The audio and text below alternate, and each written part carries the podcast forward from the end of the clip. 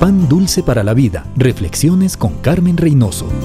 Savonarola nació en 1452 en Ferrara, Italia. Era un joven serio y sensible. Estudió para médico, pero estaba enamorado de Dios y quería conocerle más. Su idealismo le hizo dejar su carrera y entró al convento de San Marcos, en Florencia. Allí quería tener más tiempo para estudiar teología y más libertad. Un hombre de oración, conocedor de la palabra, generoso y servicial, para 1491 ya se le conocía como un gran predicador. Sus temas, el juicio de Dios y la necesidad de arrepentirse y practicar lo que se predica. Sus mensajes y su crítica contra la corrupción de la iglesia le ganó muchos enemigos. En 1497 fue excomulgado por desobedecer a las autoridades eclesiásticas. Fue juzgado y condenado por hereje fue brutalmente torturado y se le quemó en la plaza pública. Pero su ejemplo cambió a muchos. Miguel Ángel, el escultor romano, fue uno de ellos. El fuego no pudo borrar su testimonio.